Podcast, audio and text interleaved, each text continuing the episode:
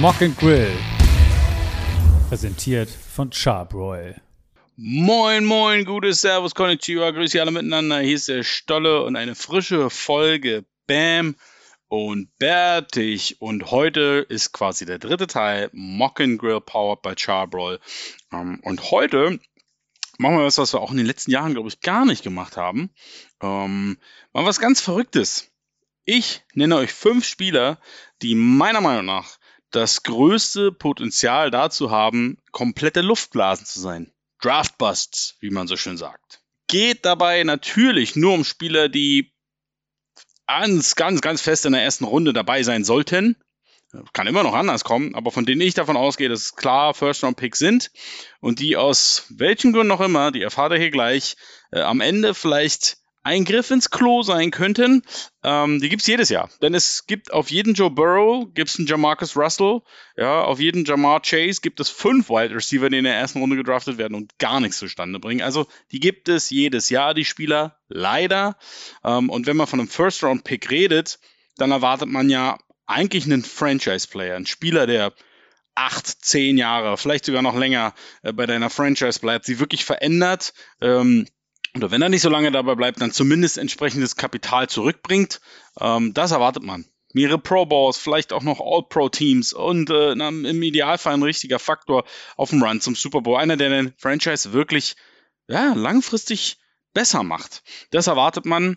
Ähm, und da gibt es jedes Jahr nur sehr, sehr wenige, die diesen Status erreichen. Ja, ähm, wenn man einen Spieler hat, der, sage ich jetzt mal, sechs, sieben Jahre am Start ist und, und zumindest ein, ein, ein wichtiger, solider Faktor in einem Team ist, dann ist das auch schon viel wert.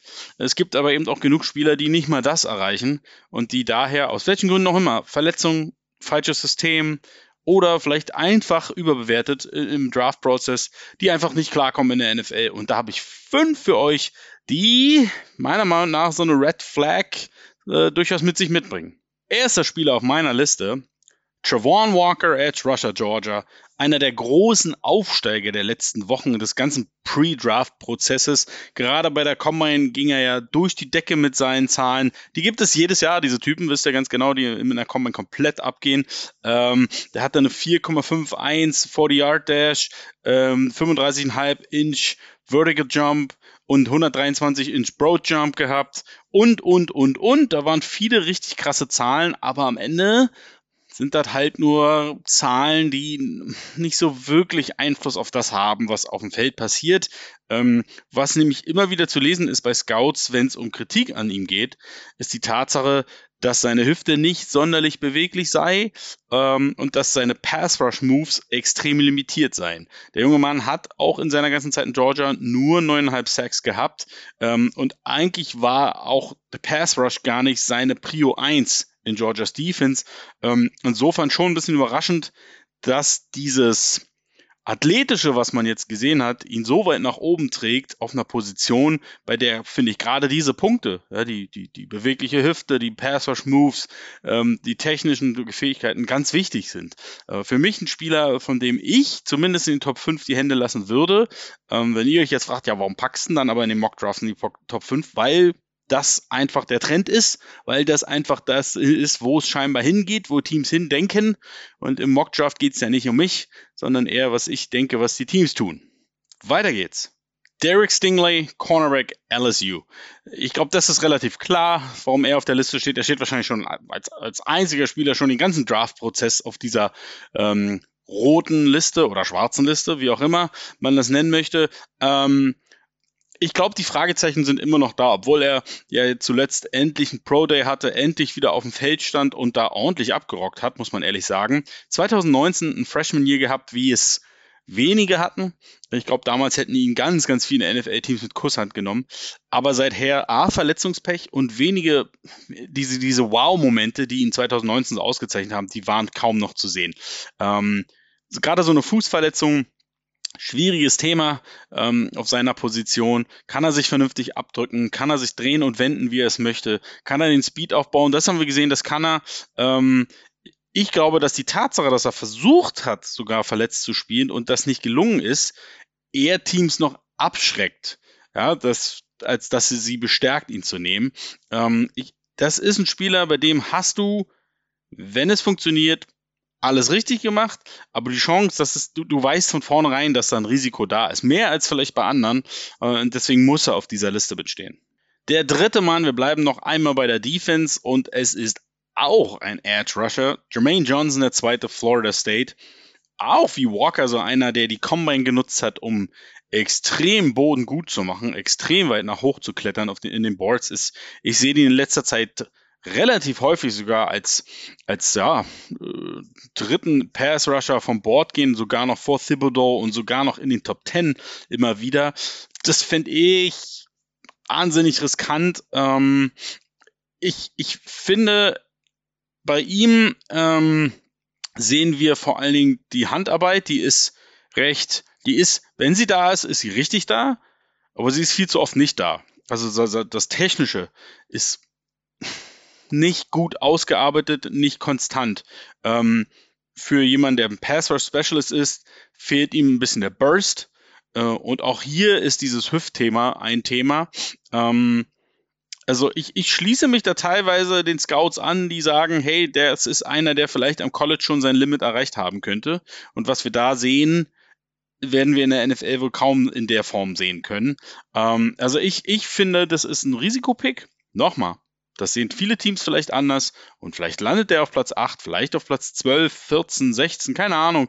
Vielleicht landet er irgendwo da, wird gedraftet und vielleicht liegen wir auch völlig falsch, aber ich sehe in ihm tatsächlich einen Risikopick. Was darf nicht fehlen? Offense, Wide Receiver. Es gibt für mich keine Position, auch nicht dieses Quarterbacks, die so oft daneben greift, wenn es um den Draft geht, als Wide Receiver. Äh, also geht mal die letzten Jahre durch, ähm, vor allen Dingen, wenn es mehr als drei in der ersten Runde waren, da ist so viel in die Hose gegangen. Ja, die John Rosses dieser Welt, Corey Davises, äh, Josh Doxson und ach, unendlich viele. Ja, und wenn wir eben davon reden, First Round Pick und was der mitbringen muss und wie lange der für eine Franchise welche Rolle spielen soll, dann ist auch ein Will Fuller zum Beispiel kein kein, vielleicht kein Bust, aber es ist zumindest nicht das, was du dir von einem First-Round-Pick erwartest. Ja, ein Spieler, der so oft verletzt ist. Ähm, also, und Wide Receiver ist er wirklich extrem, extrem. Ähm, und deswegen muss man davon ausgehen. Die Klasse dieses Jahr ist wieder sehr, sehr gut, sehr, sehr tief. Wir werden auch in der zweiten, dritten Runde super Talente sehen. Man muss aber davon ausgehen, in der ersten Runde mindestens vier gehen weg, vielleicht sogar sechs oder sieben. Könnte alles passieren, äh, wenn da so ein richtiger Run läuft. Und da werden eben nicht vier oder sechs oder sieben richtig abgehen. Ja, das ist einfach so. Und ähm, ich höre hier und da den Namen Drake London als, als einen Risikopick. Ja, vielleicht ist er das. Ich entscheide mich tatsächlich aber für Chris Olave, OSU. Ähm, da werden mich jetzt einige aussagen, bist du, bist du völlig irre? Hast du mal gesehen, was der so drauf hat? Ähm, ja, habe ich. Aber wie gesagt, die gibt es jedes Jahr, die Jungs, wo du siehst, was der drauf hat im College und er kriegt es in der NFL nicht umgesetzt. Ähm, was, was ihm halt nachgesagt wird, was ich jetzt schon mehrfach gelesen habe, ist, dass er eher ein egoistischer Spieler ist, dass es vor allen Dingen Big Plays sind, nach denen er sucht, ähm, dass wenn er gegen physische Corners spielt, dass er Probleme hat und dass er oft genug, wenn klar ist, dass er nicht der intended Receiver ist, das Play so ein bisschen laufen lässt, nicht hundertprozentig committed ist. Und ähm, wenn ich dann noch denke, es gibt Receiver im Draft, die mehr Yards after the Catch Qualitäten haben und auch einen Catch Radius, der sicherlich größer ist als seiner, dann weiß ich nicht, ob ich dieses Risiko eingehen würde. Ähm, zumindest nicht in der ersten Hälfte der ersten Runde ihn zu nehmen. Ähm, das ist für mich ein Risikopick. Auch hier, vielleicht ist er nicht der Risikopick. Vielleicht ist er derjenige, der es bringt. Ja, und es sind zwei, drei andere Receiver, die völlig Traylon Burks keine Ahnung, vielleicht ist er es, der, der versagt. Aber ich entscheide mich für Lave als rotes Tuch und sage ich nochmal, ihr wisst, wie es ist. Wide Receiver in der ersten Runde, Risiko. Und als letzten Spieler, natürlich darf es nicht fehlen, einen Quarterback. Das darf nicht fehlen. Theoretisch könnte man hier jeden Quarterback in diesem Jahr nennen, zumindest die, die so als Top 4, 5 gehandelt werden. Hinter jedem steht so ein großes Fragezeichen, aber schlussendlich habe ich mich für den entschieden, der das größte Upside hat aber auch den längsten Weg dahin und der trotzdem meiner Meinung nach der erste Quarterback, der vom Board geht, Malik Willis von Liberty, mega arm, super mobil wie kein zweiter. Ähm, oft genug darüber geredet, auch in den Mocks, was der alles so mitbringt, auch, auch als, als Charakter. Ähm, er ist nicht besonders groß und stark gebaut.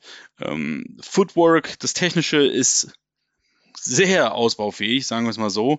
Ähm, das Lesen des Feldes auch noch nicht unbedingt seine größte Stärke. Ähm, und wenn man dann bedenkt, gegen wen er teilweise eben gespielt hat mit Liberty, und selbst da, ja, natürlich hast du die Tendenz als, als, sage ich jetzt mal, der, der Spieler deines Teams, eines sonst eher schwächeren Teams, mehr machen zu wollen, als vielleicht nötig ist. Ähm, und dadurch entstehen dann auch Fehler. Aber trotzdem muss man sich auch hier die Frage stellen, ja, das ist auch die Frage, die ich mir öfter schon gestellt habe, in diesem ganzen Prozess der letzten Monate gesagt habe, Mann, der hatte schon echt miese Spiele, ja. Ähm, und die darf, das darf man nicht ganz vergessen. Ja, und deswegen, wenn ich sehe, dass der vielleicht wirklich nach Carolina geht, wo die O-Line so, so schlecht ist und er eigentlich nicht wirklich eine Competition auf Quarterback hat, sorry Sam, ähm, dann ist das ein wahnsinniges Risiko, weil der Junge meiner Meinung nach unbedingt ein Jahr auf der Bank sitzen müsste und wirklich lernen müsste. Ähm, deswegen ist hier ein großes Bust-Potential. Ähm, das ist wahrscheinlich mindestens genauso groß wie auch, dass er ein Superstar wird. Aber es ist, es ist da. Und als erster Quarterback ist es immer da. Gut, Freunde, das war's für diese Woche. Bisschen knackiger. Bin gespannt, ob ihr das ähnlich seht, ob ihr andere Spieler habt, ob ihr denkt, ey, du bist ja voll daneben. Die sind alle safe, die Jungs. Ähm, und dann äh, bleibt nur noch ein finaler Mock-Draft, bevor es dann wirklich, wirklich, wirklich Mock vorbei ist und echt wird. Wir sehen uns.